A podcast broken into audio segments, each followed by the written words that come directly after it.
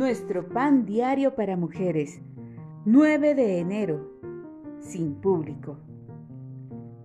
El devocional de hoy está basado en la lectura de Mateo capítulo 6 versículos 1 al 7. Y el versículo 1 dice, Guardaos de hacer vuestra justicia delante de los hombres para ser vistos de ellos. Una noche de invierno, el programa anunciaba que el compositor Juan Sebastián Bach interpretaría una obra nueva escrita por él. Llegó a la iglesia pensando que estaría repleta, pero se enteró de que no había ido nadie. Sin dudar un instante, Bach les dijo a sus músicos que harían la presentación tal como habían planeado.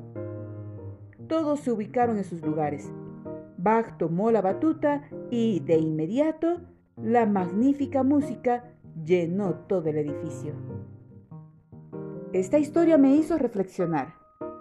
¿Escribiría yo si Dios fuera mi único público? ¿En qué cambiarían mis escritos? A menudo a los nuevos escritores se les aconseja que visualicen una persona a la cual están escribiéndole para mantenerse enfocados yo lo hago cuando escribo devocionales. Trato de mantener en mente a los lectores porque deseo expresar algo que ellos quieran leer y que los ayude en su travesía espiritual. Dudo de que David, el escritor de devocionales, cuyos salmos leemos en busca de consuelo y aliento, tuviera en mente a los lectores.